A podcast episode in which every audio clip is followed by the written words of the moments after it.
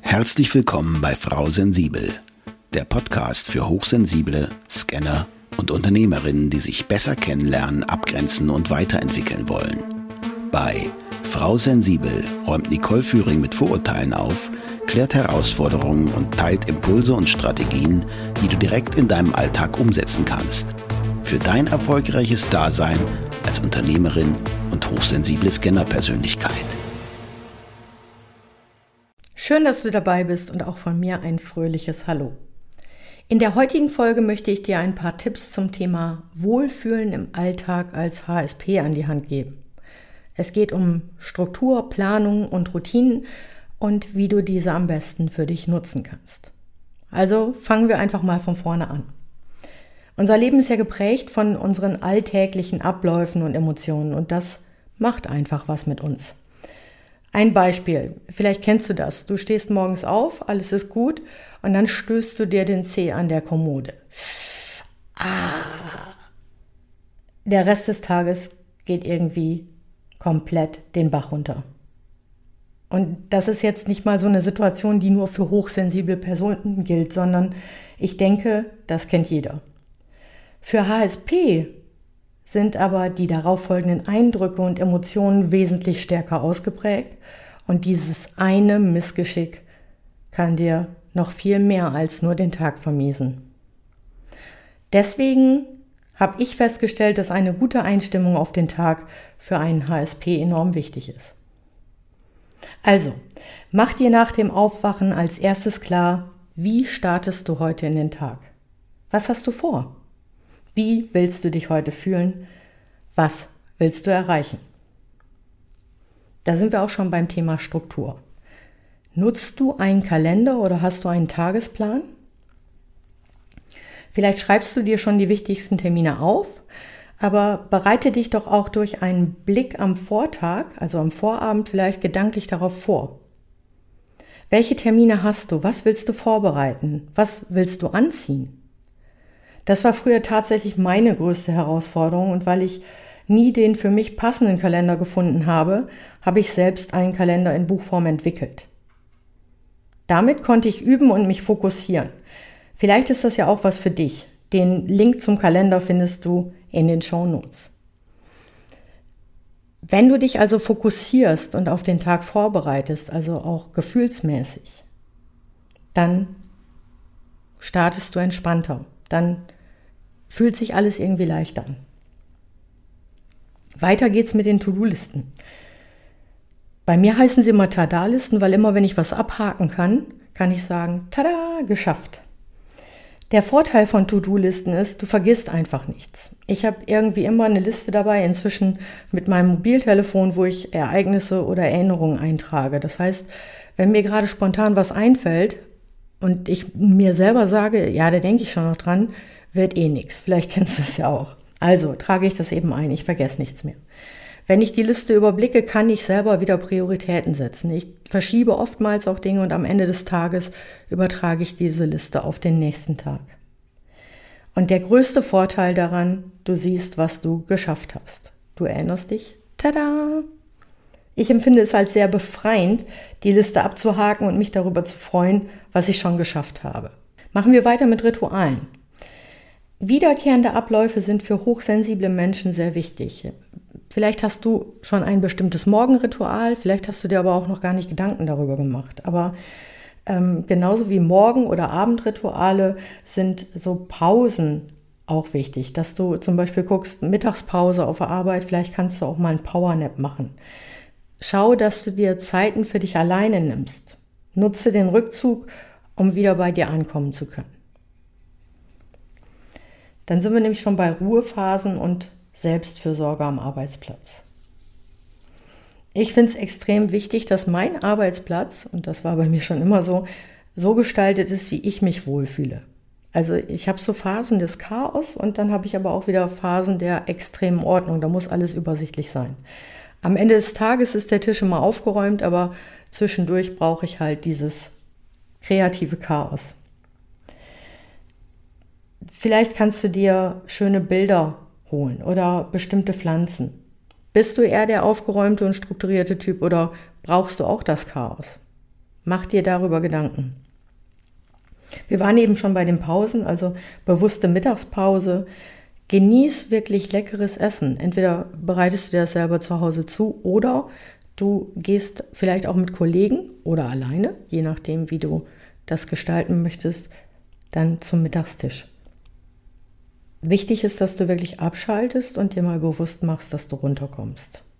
Vielleicht kannst du auch rausgehen und ein paar Bewegungseinheiten integrieren. Wenn du nicht rausgehen kannst, dann vielleicht am Arbeitsplatz gewisse Übungen machen. Ganz wichtig ist, sei achtsam mit dir.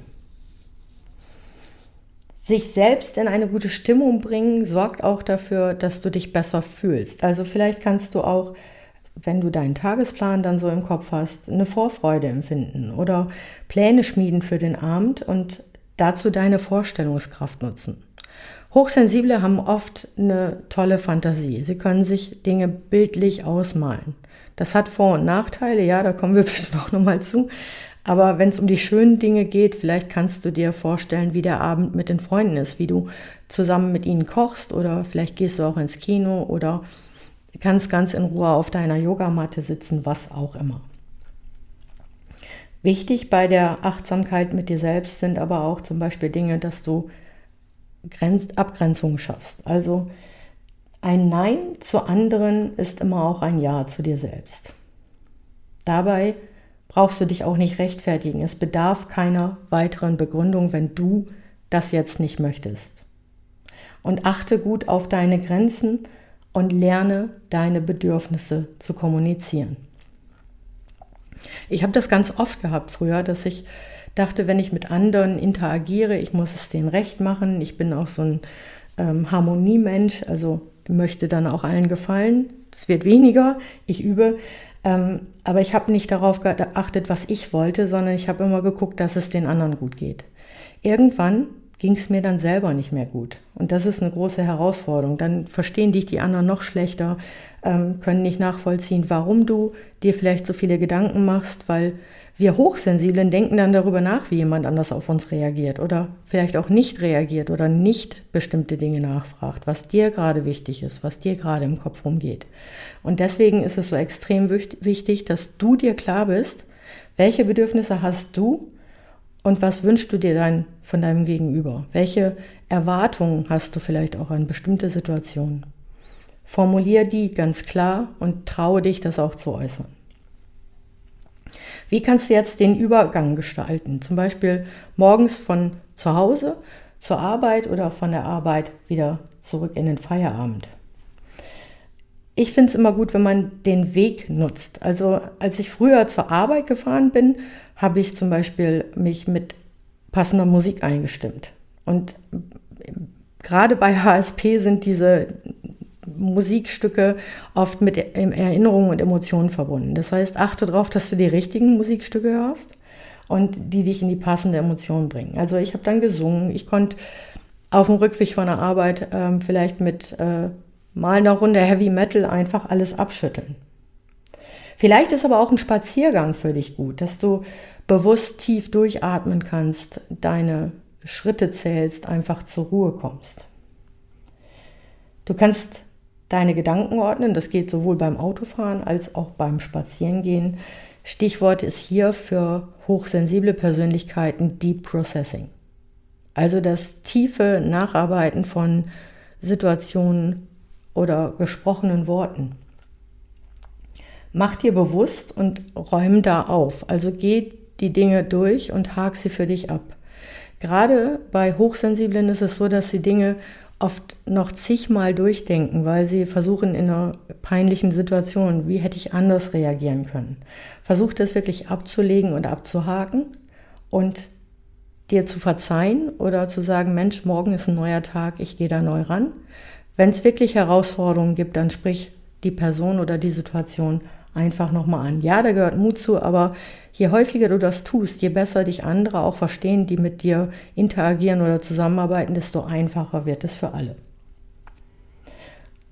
Ein ganz toller Tipp von meiner Yoga-Lehrerin, Glückskind Sigrid Leinser ist, stell dir vor, du kommst nach einem harten Arbeitstag nach Hause, du stehst vor der Tür, hast ähm, zwei schwere Taschen vom Einkaufen und Äh, jetzt geht die Tür zu und du stellst die Taschen ab und lässt einen lauten Seufzer ab. So, uah.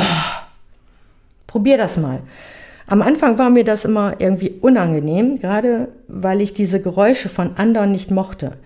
Und wir wissen ja, was wir bei anderen nicht mögen, ist meist unser eigener Kryptonit, also das, was an uns selber vielleicht ähm, noch nicht da ist, was wir noch nicht zulassen. Und seitdem ich das tue, geht es mir wirklich besser. Das ist wirklich sehr, sehr entspannt.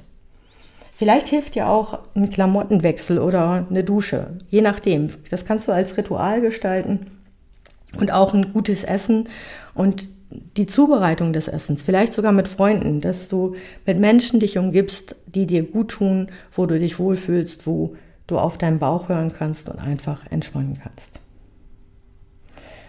Und zum Abschluss hirnfrei am Abend oder in den Abend. Also auch Abendrituale sind wichtig. Natürlich die Standards wie Zähne putzen, umziehen, vielleicht noch ein bisschen aufräumen oder sowas, aber vielleicht möchtest du auch mal was Neues etablieren. Wir waren eben schon beim Deep Processing, also dieses Gedanken immer wieder denken und nochmal nachspüren.